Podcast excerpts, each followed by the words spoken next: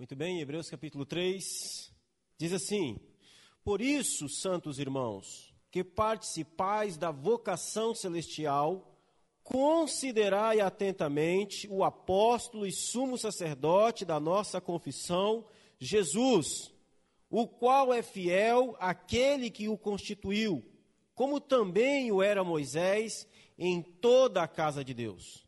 Jesus, todavia, tem sido considerado digno de tanto maior glória do que Moisés, quanto maior honra do que a casa tem aquele que a estabeleceu. Pois toda casa é estabelecida por alguém, mas aquele que estabeleceu todas as coisas é Deus. E Moisés era fiel em toda a casa de Deus, como servo para testemunha das coisas que haviam de ser anunciadas.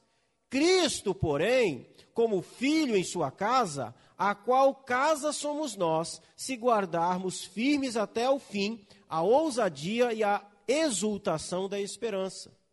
Assim, pois, como diz o Espírito Santo, hoje, se ouvirdes a sua voz, não endureçais o vosso coração, como foi na provocação no dia da tentação no deserto, onde os vossos pais me tentaram pondo-me à prova, e viram as minhas obras por quarenta anos. Por isso me indignei contra essa geração e disse: Estes sempre erram no coração, eles também não conheceram os meus caminhos. Assim jurei na minha ira: não entrarão no meu descanso. Tende cuidado, irmãos, jamais aconteça haver em qualquer de vós perverso coração de incredulidade, que vos afaste do Deus vivo. Pelo contrário, exortai-vos mutuamente cada dia, durante o tempo que se chama hoje, a fim de que nenhum de vós seja endurecido pelo engano do pecado. Porque nos temos tornados participantes de Cristo, se de fato guardamos firme até ao fim a confiança que desde o princípio tivemos enquanto se diz: Se ouvires hoje a sua voz, não endureçais o vosso coração, como foi na provocação. Ora, quais os que, tendo ouvido, se rebelaram? Não foram, de fato, todos os que saíram do Egito por intermédio de Moisés? E contra quem se indignou por quarenta anos? Não foi contra os que pecaram, cujos cadáveres caíram no deserto? E contra quem jurou que não entrariam no seu descanso, senão contra os que foram desobedientes? Vemos, pois, que não puderam entrar por causa da incredulidade. Amém? Muito bem. Então, com a sua Bíblia aberta, fique com ela aberta aí que a gente vai aqui passar bastante por esse texto. Obrigado, Silvio.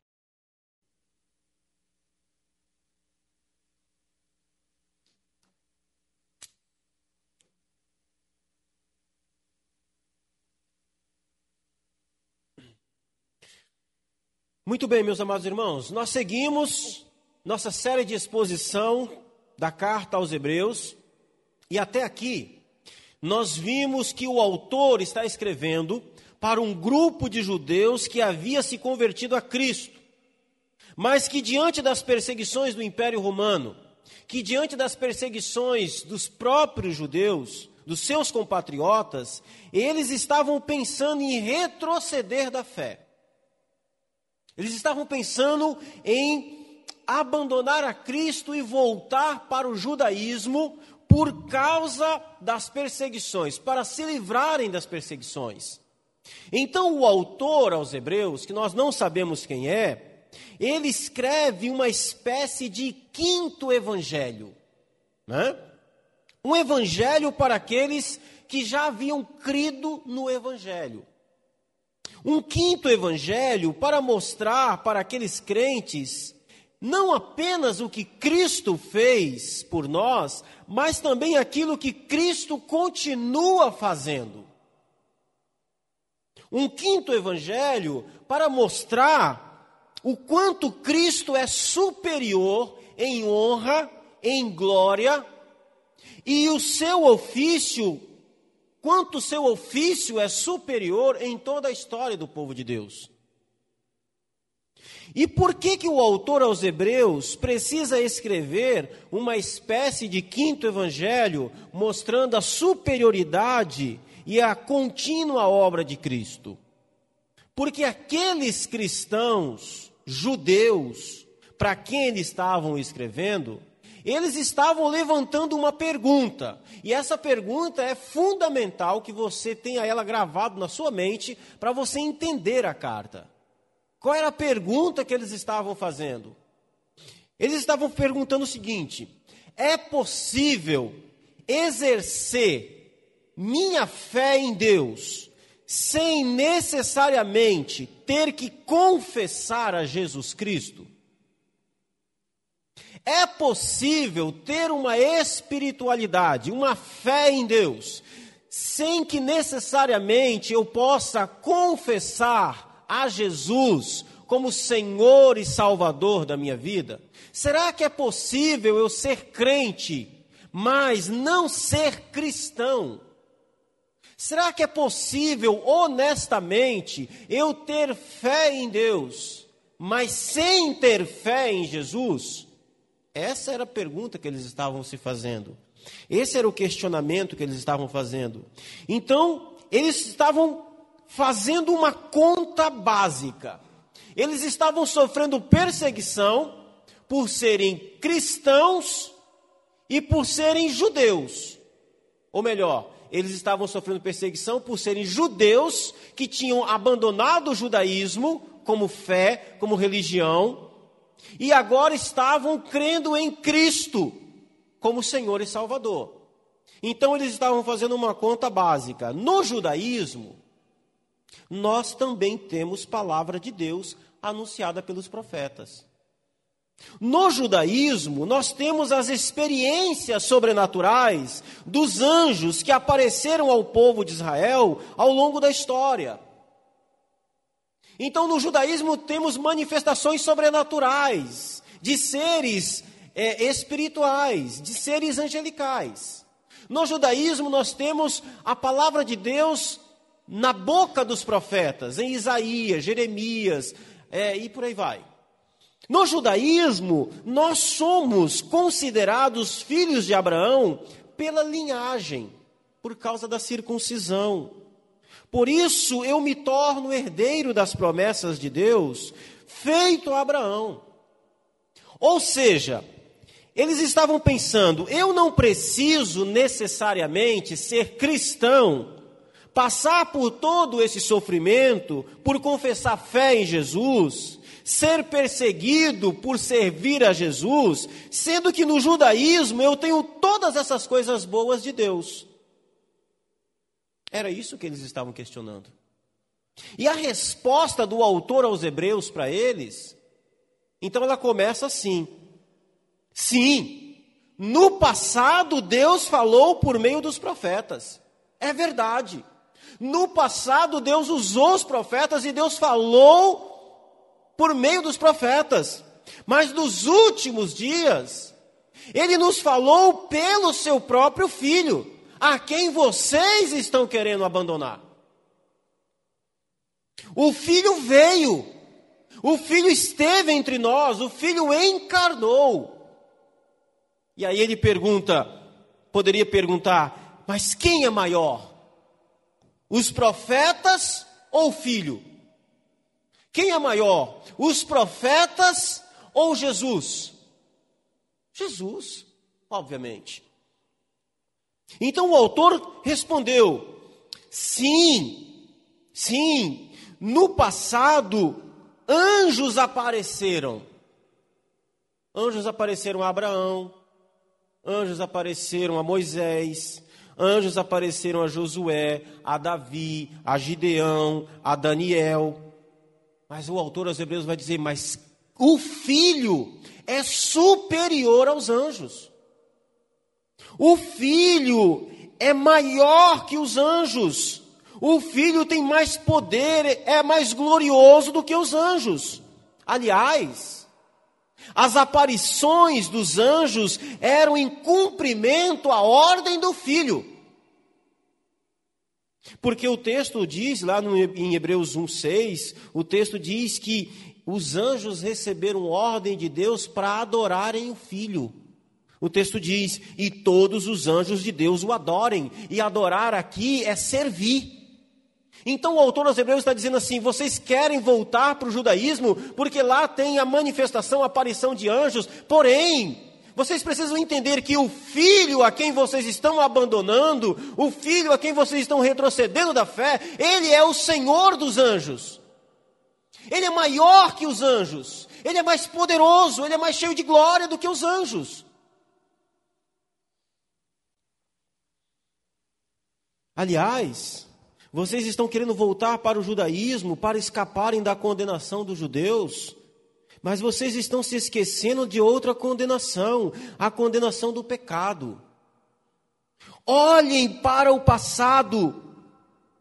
Se Deus puniu a desobediência daqueles que não creram em Sua palavra anunciada pelos anjos, como vocês acham que vão escapar da punição de Deus se não crerem nas palavras anunciadas pelo Filho? Esse é, é o questionamento que eles fazem, que o autor aqui faz no capítulo 2. Vocês não foram salvos por causa dos anjos, nem por causa dos profetas, mas por causa do sofrimento do filho. É o filho, esse filho que vocês estão rejeitando. Se aquela geração do deserto, ela ela foi punida porque não creu na, na palavra de Deus através de Moisés. Se a geração do passado foi punida porque não creu na palavra que foi trazida pelos anjos, que desobedeceu a palavra de Deus que foi trazida pelos anjos, ele está perguntando: como é que vocês acham que vão escapar se vocês recuarem, se vocês desprezarem a palavra anunciada pelo Filho? É o Filho que nos livra da condenação do pecado.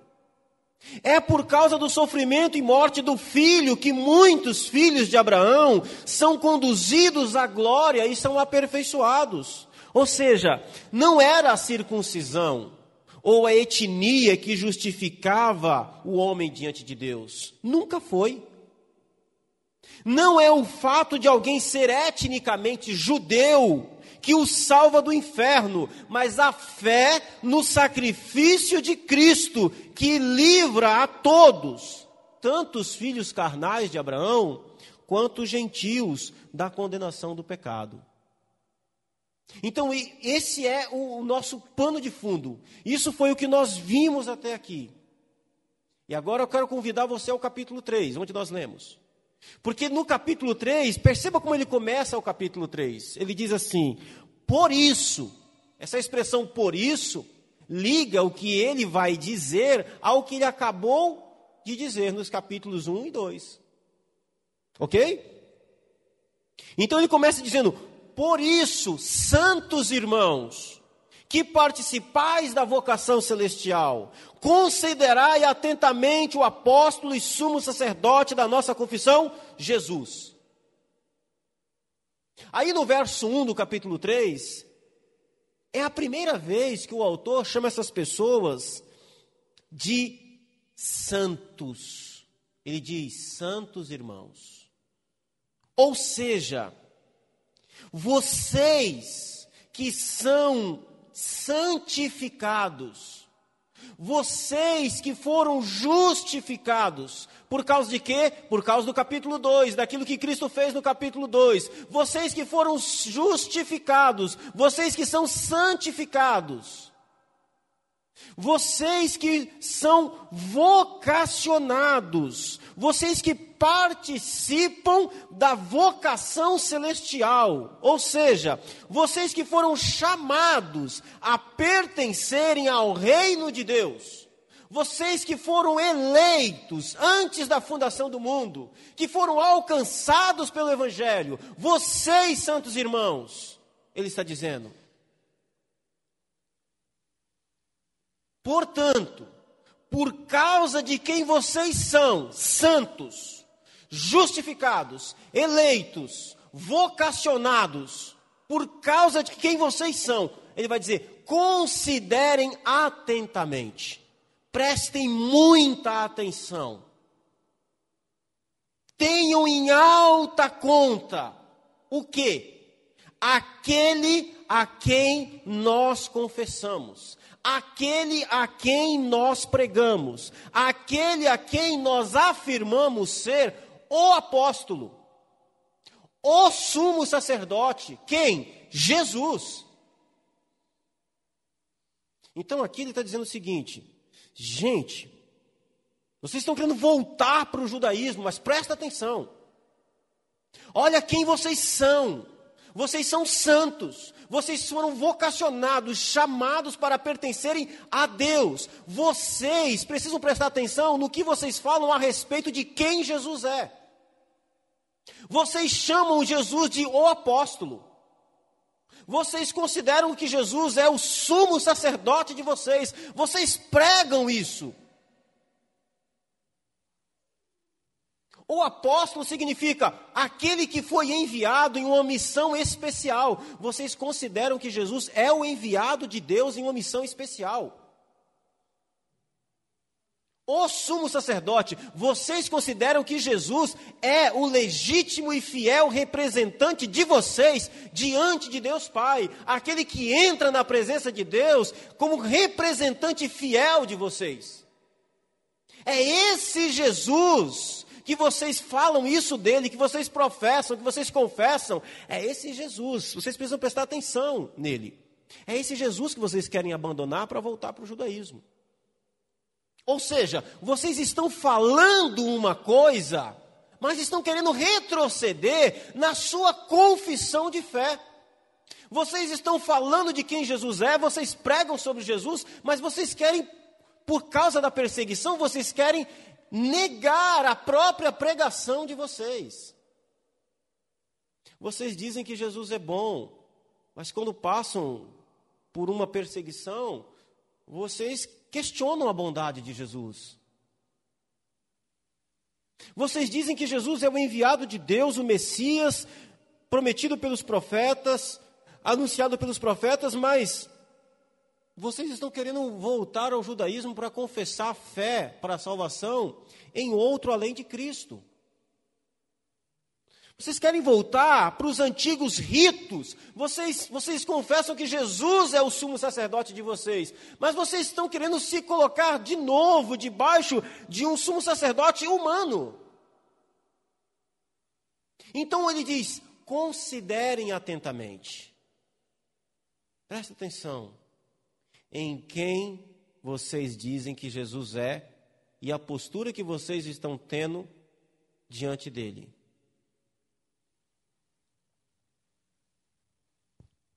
Talvez nós, e nós não somos diferentes daqueles irmãos do primeiro século para quem essa carta foi escrita.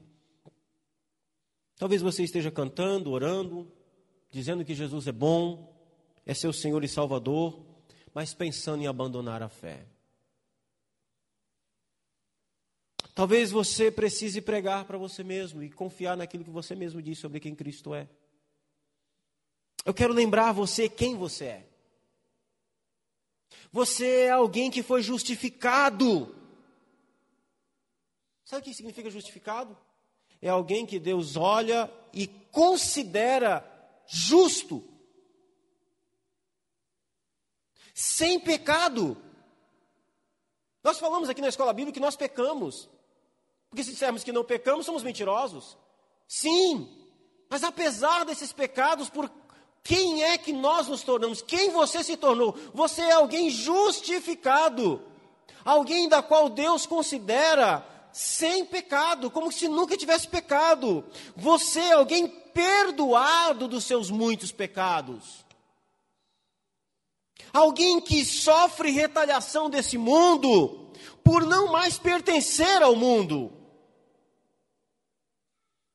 Você está no mundo, mas você não é mais do mundo. E quem disse isso foi o próprio Senhor Jesus, em João 17, 16. Você pertence ao reino de Deus, e portanto esse mundo vai te odiar, como odiou também o seu Senhor. Portanto, fique firme, não retroceda jamais sob nenhuma circunstância. De jeito nenhum. fique firme. No verso 3, o autor continua dizendo: Esse Jesus que vocês confessam ser o apóstolo e sumo sacerdote de vocês. Está com a sua Bíblia aberta aí? Verso 3. Esse Jesus, ele foi fiel. Ou seja, ele foi obediente, submisso, sujeito àquele que o constituiu. Quem foi que constituiu Jesus? A palavra constituiu aqui tem o sentido de aquele que o levantou, aquele que deu a vocês como autoridade. Esse Jesus que foi fiel, foi obediente, foi submisso, sujeito àquele que constituiu, àquele que o enviou, assim como Moisés era em toda a casa de Deus. Então, a partir de agora, a partir do verso 3, ele vai traçar aqui um paralelo entre Jesus e Moisés. Vocês querem voltar para o judaísmo? Então vamos lá, vamos fazer uma comparação aqui. Vamos fazer aqui um paralelo entre Jesus e Moisés.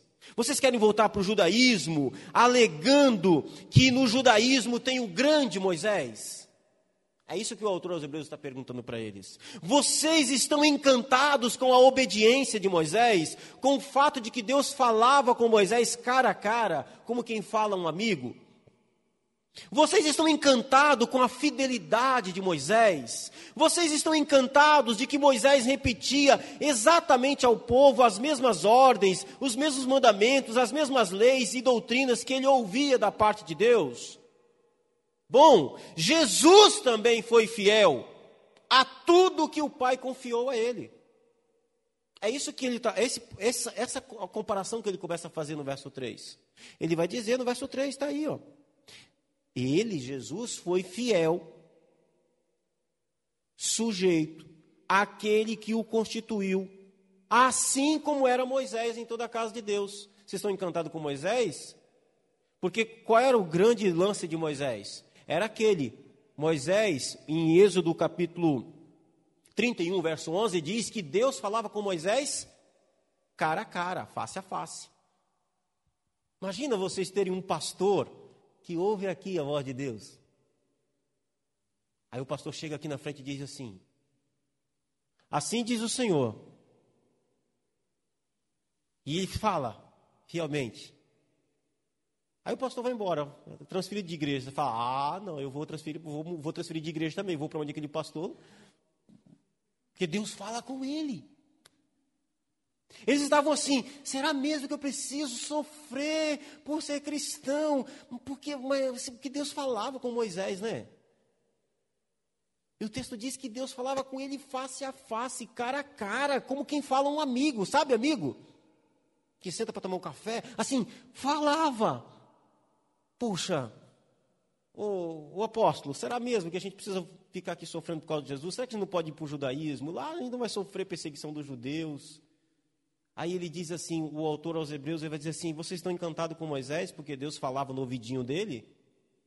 Porque Deus falava com ele face a face? Aí ele vai dizer: Jesus também foi fiel em tudo. Jesus foi fiel em tudo. Ou seja, vocês estão admirados com a biografia de Moisés, porque Deus falava com ele e era seu representante de total confiança no deserto. Vocês, vocês deveriam então dar a mesma honra, o mesmo crédito a Jesus. Por quê? Porque olha o que Jesus diz a respeito da sua relação com o Pai. João 7,16, ele diz: O meu ensino não é meu, e sim daquele que me enviou. João 12, 49. Porque eu não tenho falado de mim mesmo, mas o Pai que me enviou, esse tem prescrito o que dizer e o que anunciar. Jesus está dizendo: eu não, eu não digo nada de mim mesmo, eu só estou transmitindo as palavras do Pai. João 14, 24: Quem não me ama não guarda as minhas palavras, e a palavra que vocês estão ouvindo não é minha, mas do Pai que me enviou. João 14, 10. Você não crê que eu estou no Pai e o Pai está em mim? As palavras que eu lhes digo não são apenas minhas, pelo contrário, o Pai que vive em mim está realizando a sua obra. Ou seja, Jesus está dizendo assim: as palavras que eu falo não são minhas, são do Pai.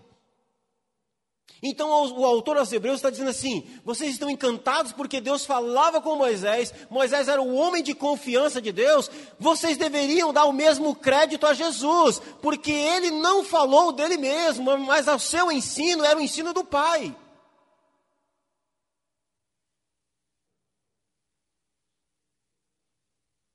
Só que Jesus disse aqui em João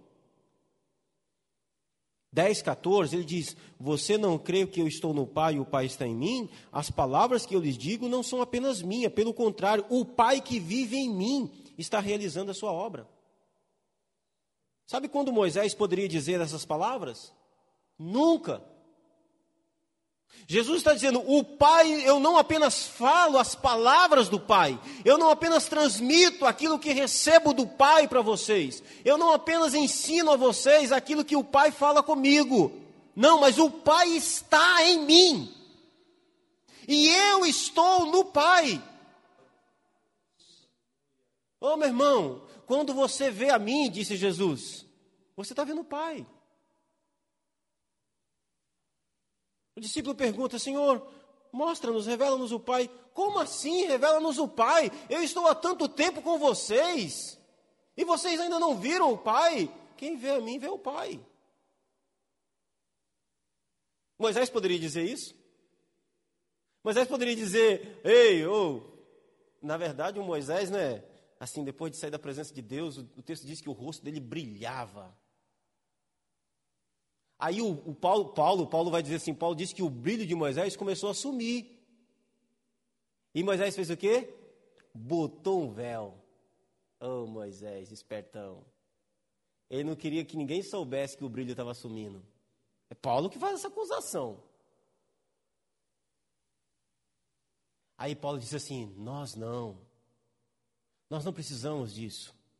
Porque nós, com rostos descobertos, contemplamos como que por espelho a glória. Nós somos sendo transformados de glória em glória. O Moisés botou o véu para encobrir que o brilho estava sumindo. Não, nós vivemos diante da presença do Deus Santo, do Deus glorificado, e nós vamos sendo, resplandecendo como, como reflexo de um espelho, a glória de Deus. É isso. Mas então o autor aos Hebreus quer convencer esses irmãos. Gente, vocês estão querendo trocar o filho por Moisés. O Moisés, sim, foi fiel, foi um homem de Deus, ouviu e transmitiu, mas olha quem vocês estão querendo trocar. Jesus também foi fiel, ele falou tudo o que o Pai mandou falar, não apenas isso, o Pai estava nele. E no verso 3 ele afirma: Jesus, todavia, tem sido considerado digno de tanto maior glória do que Moisés. Olha isso. O autor havia dito: Jesus foi fiel como Moisés era. Agora ele está dizendo: todavia, ele, Jesus, tem sido considerado digno de maior glória que Moisés. Então, primeiro ele falou o seguinte: vocês estão encantados com Moisés? Vocês querem voltar para o judaísmo, alegando que lá no judaísmo Moisés foi um homem de Deus que ouvia Deus falar no seu ouvido? Legal, com Jesus também. Jesus nunca falou nada de si mesmo, mas sempre falou as palavras do Pai. Porém, agora ele vai dizer assim: mas espera aí. Porque se os dois são iguais, tá, ok, você pode escolher alguém, mas ele vai dizer assim: mas alto lá. Você precisa considerar quem Jesus é. Jesus não é Moisés. Não vamos confundir as coisas. Ele é considerado digno de maior glória que Moisés. Ou seja, vamos separar os homens dos meninos agora. Vocês não podem considerar a ideia de trocar Cristo por Moisés, porque não é a mesma coisa. Não é. E qual é a diferença entre Jesus e Moisés? O autor então traz esse um exemplo. Ele traz um exemplo. Ele diz assim: olha, quanto maior honra do que a casa tem aquele que o estabeleceu. Aí você olha e fala: Não entendi. Vamos lá. Verso 3 aí. Jesus, todavia, tendo sido considerado digno de maior glória do que Moisés. Ponto. Jesus foi considerado, considerado por quem? Pelos profetas. Considerado por quem? Pelos anjos. Considerado por quem? Por toda a Escritura. Jesus é considerado digno de maior glória que Moisés. Aí lhe dá um exemplo. Assim como maior honra tem a, é, assim quanto maior honra do que a casa tem aquele que estabeleceu.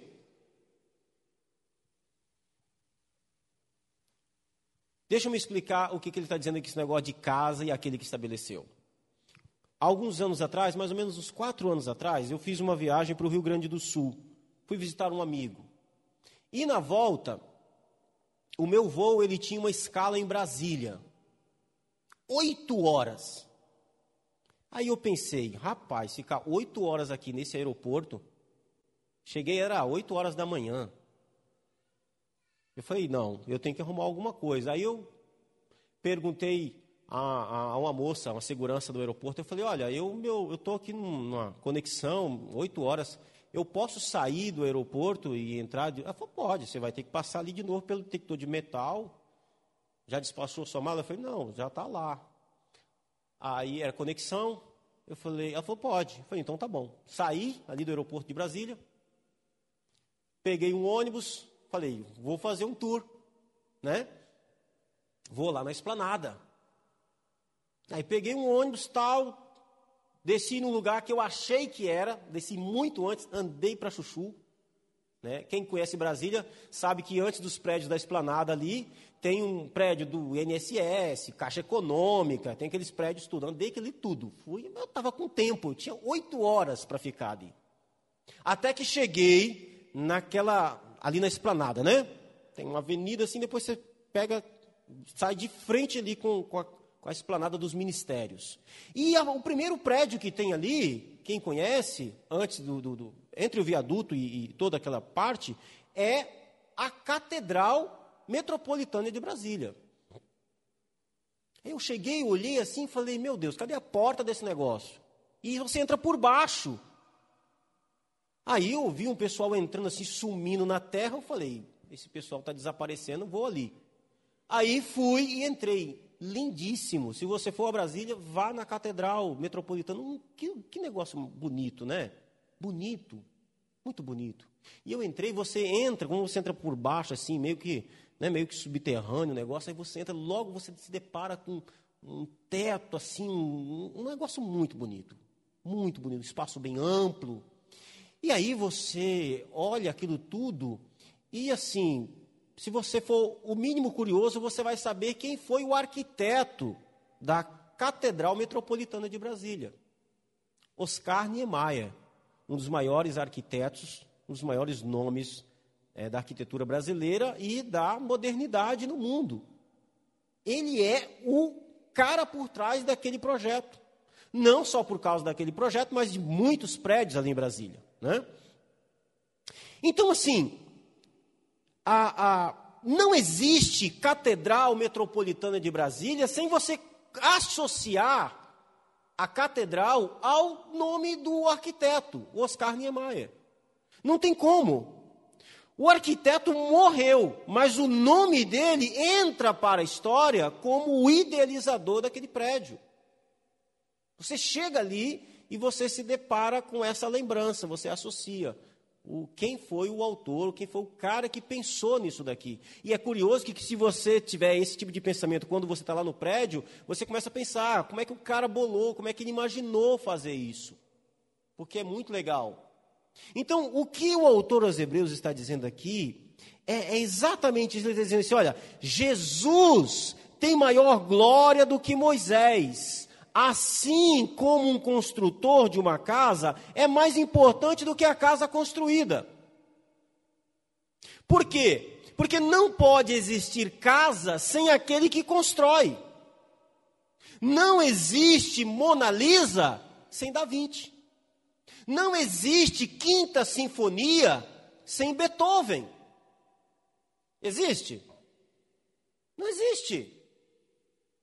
A coisa criada está associada ao seu Criador. Não existe Israel sem Jesus. Não existe Moisés sem Jesus. É isso que o autor está dizendo. Não existe povo de Deus se você não levar Cristo em consideração como aquele que edificou esse povo. Por que, que Jesus é digno de maior honra? Porque Ele é o Deus idealizador, Ele é o Deus criador desse povo. Vocês estão querendo voltar para o judaísmo, mas vocês não estão considerando que o judaísmo em si mesmo não existiria sem o Deus que vocês estão abandonando. É isso que ele está dizendo. Vocês precisam considerar Cristo. Não tem como considerar toda a história do povo de Deus sem levar Cristo em alta honra, em alta glória. Não existe igreja de Santana sem Jesus. Se Jesus deixar de ser o Senhor dessa igreja, se Jesus deixar de ser aquele que é adorado, se Jesus deixar de ser o centro dessa igreja, não existe igreja. Existe um clube, existe um amontoado de pessoas que se reúne, sabe lá Deus para quê, mas não é mais igreja de Jesus, não é mais noiva do Cordeiro, não é mais povo santo. Só existe a igreja por causa daquele que edifica a igreja. E Cristo é o edificador. Se Ele é o edificador, nós não adoramos a igreja, nós adoramos aquele que a edifica, aquele que a sustenta. Então não faz sentido querer voltar para o judaísmo, é isso que ele está dizendo. Jesus tem maior glória do que Moisés. E no verso 4 ele afirma: Pois toda casa é estabelecida por alguém, mas aquele que estabeleceu todas as coisas é Deus.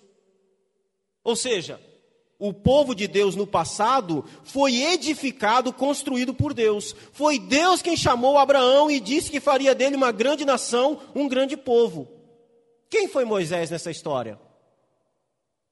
Moisés fazia parte do povo, um instrumento de Deus. Um instrumento. Ele não era o construtor, ele não era o edificador do povo, Deus era. Quem é esse Deus que edificou essa casa, esse povo? O próprio Deus Filho. Conforme a Bíblia afirma em Colossenses 1,16. Olha que Colossenses 1,16 fala sobre quem Jesus é. Pois nele foram criadas todas as coisas nos céus e sobre a terra, as visíveis e as invisíveis, sejam tronos, sejam soberanias, quer principados, quer potestade. Tudo foi criado por meio dele e para ele. Ele é o edificador. Ele é o aquele o construtor da casa. E quem foi Moisés nessa história? Verso 5 responde: Olha, o verso 5 diz: Moisés era fiel, em, ele era fiel em toda a casa de Deus como servo, não o construtor. Quando você chega na Catedral Metropolitana de Brasília, se eu me lembro um pouco, aí você olha pro, você não olha para o piso e fica perguntando assim: quem foi o pedreiro que assentou esse piso? Ninguém pergunta. Ninguém sabe quem foi o cara que instalou as torneiras do banheiro. Mas todo mundo sabe quem foi o arquiteto do prédio. Ok? Quem é Moisés? É, é isso que o autor aos Hebreus está provocando. Gente, Moisés foi um servo de Deus, um fiel servo na casa. Mas você não pode botar na placa do prédio o nome do, do servo, não, é o nome do arquiteto que vai ali. Quem construiu essa casa belíssima? Quem foi o idealizador disso? O arquiteto fulano de tal. Passa numa, numa obra aí, qualquer, tem lá uma placa lá de licença, de não sei o quê, está lá. O nome da empresa, o engenheiro responsável e o arquiteto. Mas e o, o, o auxiliar de obra, o seu Joaquim da Silva. Não está lá o nome dele. Não é que ele não é importante, não é isso não. Ele é fundamental para aquela obra. Mas quem é o responsável? Quem é o edificador? Quem é o construtor? Quem é o idealizador? É isso que ele está dizendo. Aí ele vai dizer: Moisés era fiel em toda a casa de Deus como servo, para testemunho das coisas que haviam de ser anunciadas. Moisés é chamado de servo fiel, mas no verso 6, Jesus é chamado de filho. Cristo, porém, como filho em sua casa. Cristo é o filho em sua casa. Cristo é o herdeiro, Cristo é o dono da construção. A construção, a casa aqui é o próprio povo de Deus. Ele vai dizer que é o próprio povo de Deus. Ele vai dizer, a qual casa somos nós? E ele vai dizer, vocês estão querendo voltar para o judaísmo por quê? Nós somos essa casa. Tanto judeus como gentios, desde que creem no Filho, são feitos casa de Deus, povo de Deus. Não faz sentido nenhum que vocês estão querendo. É isso que ele está argumentando. Todos nós, ele vai dizer, Cristo é o próprio, o, o, o próprio, ele é chamado de o filho, o herdeiro da casa. É isso que ele faz. Assim como Cristo, assim Cristo como construtor da casa é mais importante do que o servo Moisés que nela trabalhou. Pois Deus não criou um povo para Moisés, mas ele criou um povo para quem? para Cristo. A casa que Deus edificou foi para Moisés? O povo que Deus levantou foi para Moisés? Foi para Cristo. É isso que ele está dizendo. Por que, é que vocês estão querendo voltar para Moisés, para o judaísmo? Vocês não foram criados para Moisés, vocês não foram criados para o judaísmo, vocês foram criados para pertencer a quem vocês já pertencem a Cristo Jesus. Portanto, o que o autor está dizendo é: não faz sentido abandonar a fé em Cristo e voltar-se para o judaísmo, porque vocês já foram chamados para, vocês não foram chamados para serem judeus, mas sim casa de Deus, povo de Deus, uma casa onde o filho de Deus habita. Todavia, permanecemos casa de Deus, ele vai dizer, se guardarmos firmes até o fim a ousadia e a exultação da esperança aqueles crentes precisavam se agarrar com firmeza à fé em Jesus. É isso que ele está dizendo.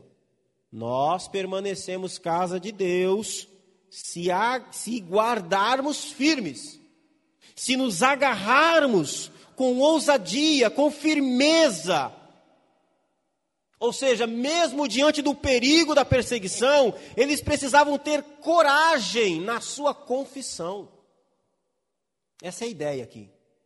Nós permanecemos casa de Deus, somos povo de Deus. Porém, se nós tivermos coragem de permanecermos firmes, de mantermos firmes a nossa confissão de que Jesus é Senhor, de que Jesus é Salvador, não pode retroceder, não retroceda da fé.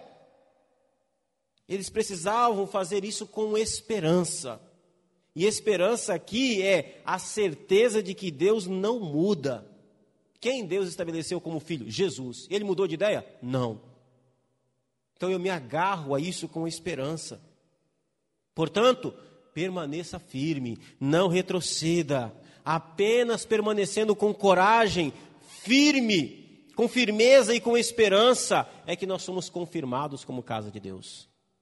Mas o que acontece se alguém retroceder na fé? E a gente já está indo para o fim. O que, que acontece se a gente retroceder na fé? O que, que acontece se não guardarmos firmes até o fim?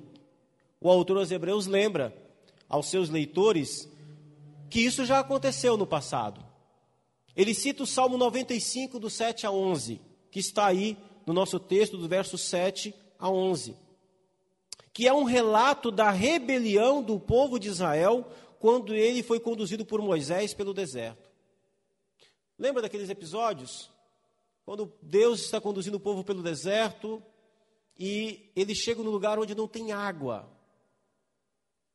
E aí eles começam a murmurar contra Moisés. E Moisés então vai diante de Deus em oração e diz: Senhor, socorre-me.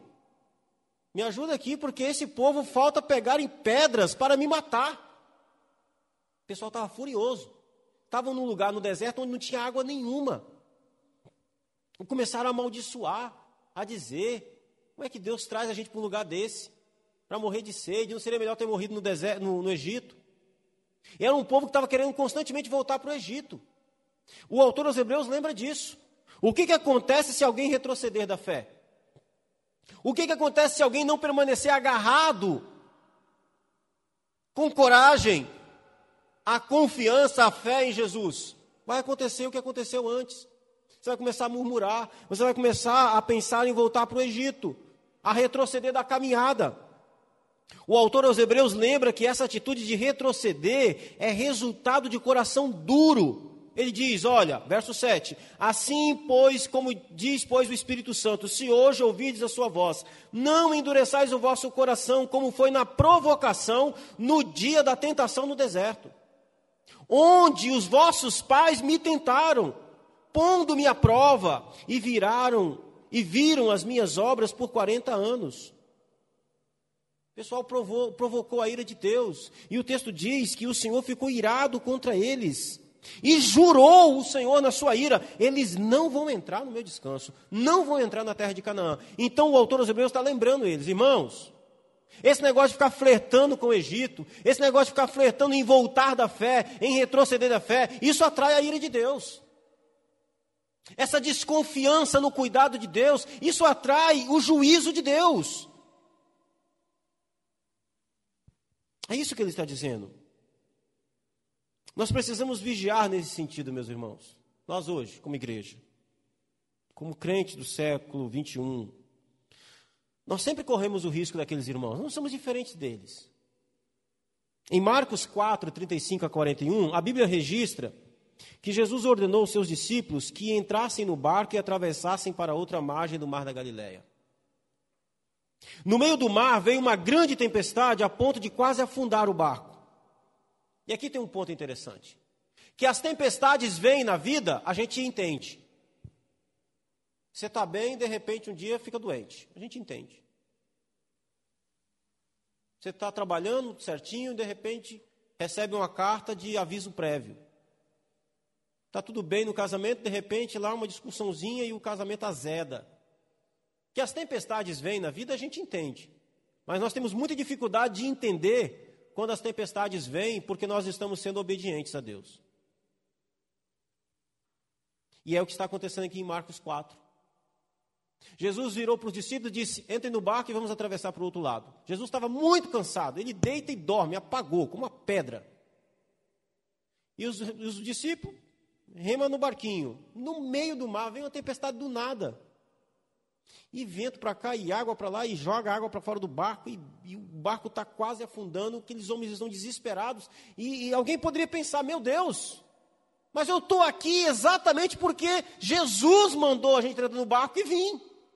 Como entender que nós estamos no meio de uma tempestade exatamente por causa daquilo que, cumprindo em obediência à voz de Deus? A gente não tem facilidade para administrar isso. Né? O povo de Israel passou exatamente por essa situação lá no deserto. Quem é que conduzia aquele povo pelo deserto? Qual era o GPS daquele povo no deserto? A nuvem. Não era assim?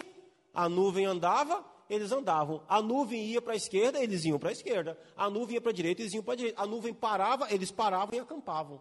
E a nuvem está caminhando aquele, e a nuvem está entrando por uma parte do deserto que está ficando cada vez mais seco, mais seco, mais seco. Chega num lugar onde não, não, tem água, acabou a água das vasilhas, acabou a água de todo mundo. Os meninos começam a chorar, os animais começam a, a berrar, há um desespero total. Não tem água, mas quem conduziu o povo àquele lugar sem água? Deus. E o povo não entende. Então o povo começa a murmurar. A igreja primitiva do primeiro século, para quem o autor aos Hebreus está escrevendo, eles aceitaram Jesus. Glória a Deus. Pentecoste, falaram em línguas e Jesus abençoou, a igreja começou a crescer, mas de repente o Império Romano começou a se levantar e começou a perseguir a igreja. Começou a perseguir a igreja, prender crente, matar crente, levar crente para Coliseu, hum, começou a perseguir a igreja. Daí eles fugiam. Daqui a pouco chegavam num lugar onde o império não era tão, tão assim é, é, é, presente e, e, tinha ali uma comunidade de judeus. Aí esse irmão que era cristão e era judeu, ele dizia: Ah, que bom, agora vou ter um refresco, um alívio. Aí chegava lá, os judeus começavam a perseguir ele. E aí eles começam a, a ser perseguidos pelos judeus. Aí eles pensam assim: Meu Deus do céu, Eu estou sendo perseguido porque sou crente. É fácil de entender isso, irmão? Imagina, o seu chefe chega para você e diz assim: então, aqui na empresa a gente mudou a política.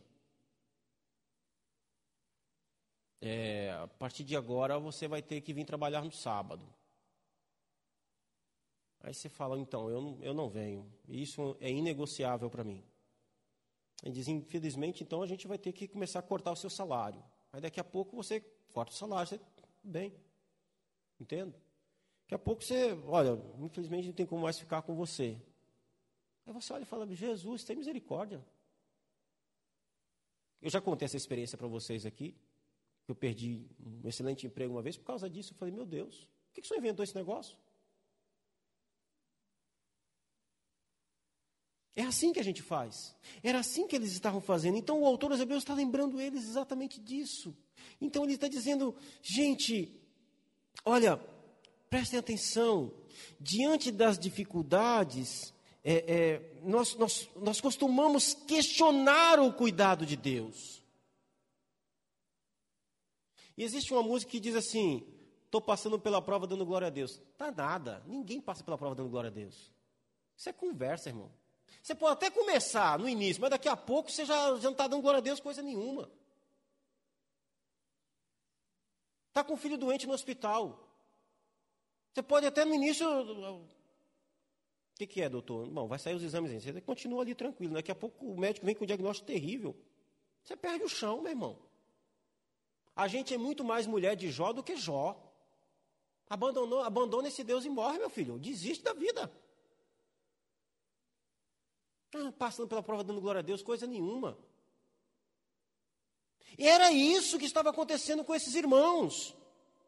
É? Nós temos dificuldade de entender que estamos sofrendo exatamente por ser obedientes à ordem e direção de Deus. O povo do deserto, ele, é, é, o povo do deserto reconheceu que Deus tinha encaminhado eles para aquele lugar que não tinha água. Porém, eles não viram que com aquela crise Deus queria mostrar o seu poder fazendo sair água da pedra, do lugar mais improvável possível.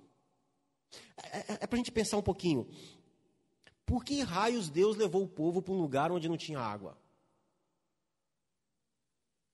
Era para eles terem. Alguém tinha que ter parado ali e pensado assim: peraí, estamos num lugar que não. Deus, gente, Deus enviou dez pragas. Deus matou os egípcios no mar vermelho. Deus abriu o mar Eu passei no mar vermelho tinha alguém tinha que chegar e dizer assim: peraí, gente, calma. Vamos olhar o que aconteceu nos últimos, no último mês na nossa vida. Os milagres poderosos que Deus tem, tem feito. Será que nós, será que ele se perdeu no meio do deserto? Será que ele não conhece o deserto? Era para alguém ter pensado, peraí, tem um negócio aqui que tem um mistério aqui, tem um segredo aqui, vamos confiar? Era para os discípulos, no meio daquele mar, olhar para aquela tempestade e dizer: peraí, não, nós estamos aqui porque Jesus mandou, então tem um mistério, ele está até dormindo. Tem um negócio aqui nessa história, não estou entendendo, mas tem um negócio. Lá no deserto, Deus queria manifestar o seu poder para o seu povo. Ele queria mostrar: olha, eu cuido de vocês, ainda que não tenha água, eu faço sair água de pedra. Deus não falou para o povo assim: cava um buraco que aí tem água. Eles estão, vai sair água da rocha. E não foi um, dois litrinhos de água, não. Muita água. Dois milhões de pessoas beberam, mais um monte de bicho. Lá no mar, Deus queria mostrar que Ele é Senhor sobre a criação. Ele queria que seus discípulos confiassem na sua palavra. O que foi que ele disse quando entrou no barco? Passemos para outra margem. Ou seja, o, a direção, o destino desse barco não é o fundo do mar, mas a outra margem. Nós vamos chegar na outra margem, não interessa a tempestade, ela não vai afundar esse barco. E para o pessoal lá da igreja para quem a carta aos Hebreus está sendo escrita? Eles precisavam entender que aquela perseguição, ela não estava, Deus não era indiferente à perseguição. Não é que Roma dominava o mundo e controlava todas as coisas, não. Deus controlava todas as coisas. Deus levantou a perseguição, Deus permitiu a perseguição. E nós precisamos entender isso, meus amados irmãos. Porque se Deus não tivesse perseguido aquela igreja do primeiro século, você não estava sentado aí ouvindo o evangelho. A perseguição da igreja no primeiro século foi um instrumento que alavancaria a evangelização do mundo. Jesus foi conhecido sobre toda a terra do primeiro século, em todo o mundo ouviu-se falar de Jesus, e um dos instrumentos que Deus usou era a perseguição. Leia o que está escrito em Atos 1:8. Em Atos 1:8 Jesus dá uma ordem para os discípulos. O que, que ia acontecer lá? O que está escrito em Atos 1,8? Ele diz o quê? E vocês vão ser minhas testemunhas. Aonde? Samaria, Jerusalém, Samaria, Judéia, até os confins da terra. Ele diz: Vocês vão ser minha testemunha, vocês vão falar a respeito de mim, vocês vão pregar. O que, que o povo fez? O que, que a igreja fez? A igreja ficou em Jerusalém. Ninguém saiu. Opa, Jerusalém, legal, estamos aqui, está de boa, tranquilo. Agora leia Atos 8.1. Ei, irmão, abre aí a Bíblia aí. Atos 8.1, vê o que está escrito lá em Atos 8.1. É muito curioso isso. Atos 1.8 diz uma coisa, Deus fala que eles seriam testemunha até os confins da terra. O pessoal faz o quê? Fica em Jerusalém. O que, que acontece em Atos 8.1?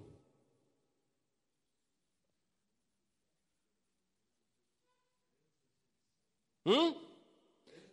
Naquele dia levantou-se grande perseguição contra a igreja em Jerusalém e todos, exceto os apóstolos, foram dispersos pela região da Judéia e Samaria.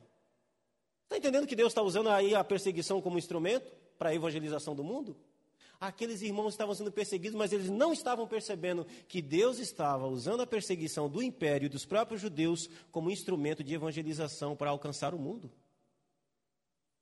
Porque quando estava muito confortável no lugar, Deus enviava a perseguição e eles se espalhavam. Olha o que diz Tertuliano de Cartago, lá pelo terceiro século, ele diz: o sangue dos mártires é a semente da igreja. Você só conhece Jesus por causa da perseguição do primeiro século, mas eles não conseguiram ver isso. Meus irmãos, diante de tudo isso, o autor aos Hebreus conclui com três conselhos práticos que eu quero concluir para nós orarmos. Em primeiro lugar, cuide do seu coração. Verso 12. Tende cuidado, irmãos, jamais aconteça haver em qualquer de vós perverso coração de incredulidade que vos afaste do Deus vivo. Cuide do seu coração. Precisamos estar vigilante quanto à nossa natureza. Nós fomos salvos do poder do pecado, mas não da presença do pecado. Somos ainda tentados, na conversão recebemos uma nova natureza, a natureza santa de Cristo, mas ainda não fomos glorificados, portanto, a velha natureza de Adão ainda permanece em nós.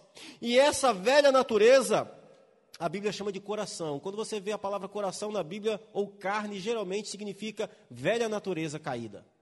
É o velho Adão em nós. Por isso que ele diz: cuide do seu coração. Cuide do seu coração, vigie a sua velha natureza, pois ela é uma fábrica de incredulidade. No meio da perseguição, da adversidade, você vai ser tentado voltar para Moisés. Você vai ser tentado voltar para uma religião sem Cristo. No meio da dificuldade, da adversidade, por causa da nossa velha natureza que ainda habita em nós, nós somos tentados a voltar para uma religião mais palatável, sem perseguição, sem aflição a religião dos, dos, das bugigangas gospel. Você não ora mais. Você só espera a oração do, do, do pastor. Você não lê mais a Bíblia. Você quer que os outros leiam a Bíblia para você. Não. Diante da dificuldade, cuidado com o seu coração. Ele é uma fábrica de incredulidade. Ele vai ser tentado a ir praticar uma religião sem Cristo, sem Jesus. E uma religião sem Cristo, sem Jesus, não é uma, não é uma opção para nós, porque nós somos vocacionados à salvação. Em segundo lugar, ele diz: cuide do seu irmão, verso 13.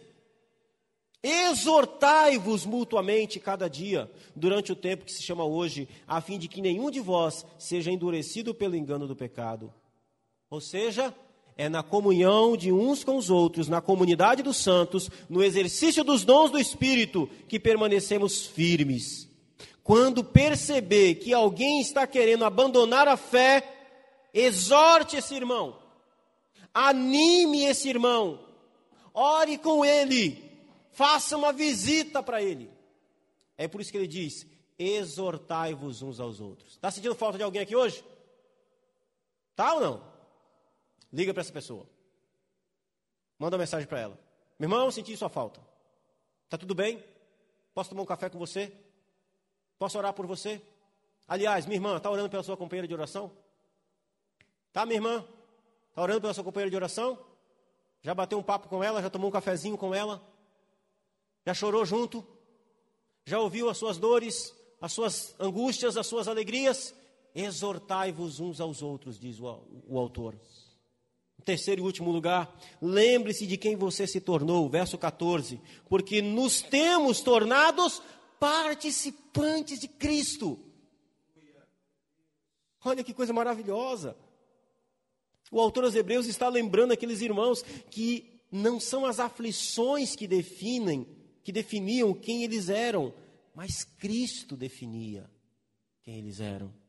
Ele afirma: nos temos tornados participantes de Cristo. Ou seja, vocês não são mais judeus, alemães, brasileiros, adventistas, perseguidos. Não, vocês são cristãos, participantes de Cristo. Portanto, guardem firme a fé. Aquela mesma fé, ele vai dizer, que vocês tiveram no princípio. Não é uma coisa assim extraordinária, não. Aquela mesma fé que vocês tiveram no princípio. Aquela mesma confiança. Meus amados, vamos ficar de pé? Por favor, eu quero orar com vocês. Os Hebreus, então, traz um alerta nesse texto. Se hoje você ouvir a voz do Espírito Santo, não endureça o seu coração. O povo do deserto foi desobediente à voz do Senhor que falava através de Moisés, e Deus jurou que eles não entrariam em Canaã. Hoje, Jesus é a voz de Deus que clama no deserto. Não ouvir a voz de Jesus atrai condenação, pois ele é muito maior em glória, em honra do que Moisés. Portanto, não retroceda da fé, Fique firme em Deus. Fique firme onde Deus te colocou. Amém? Fique firme. Fique firme. Até o fim. Não retroceda. Não existe vida fora de Cristo. Que o Senhor possa abençoar as nossas vidas. Maravilhoso Deus. Toda honra e toda glória seja dada a Ti, Senhor. Nos ajude, ó Deus, a entender que no meio das dificuldades, das tribulações, das aflições, o Senhor, ó Deus, está, meu Senhor, acompanhando, o Senhor nos contempla, o Senhor nos vê, o Senhor nos conhece. Que o Senhor não é indiferente, Senhor, à nossa vida e às coisas que acontecem na nossa vida. Guarda-nos em teu nome, ó Senhor. Dá-nos, meu Deus, total apreço e alegria em Cristo Jesus, por Cristo Jesus. Senhor, guarde a nossa fé, a nossa confiança. Tenha misericórdia de nós. Abençoe as nossas vidas dia após dia. Que possamos permanecer firmes, Senhor. Para a honra e glória do Teu nome. Que o Senhor nos abençoe. Que o Senhor nos ajude. Ó Deus, fortaleça o fraco. Levante o caído. Ó Senhor, redobre o ânimo, Senhor, do cansado. Em nome de Jesus. Abençoa-nos diante de Ti. Resplandeça, ó Deus, o teu Filho Santo em nossas vidas, para que possamos viver diante da Sua glória, da Sua bondade, em nome de Jesus. Aleluias. Glória a Deus. Amém, Jesus.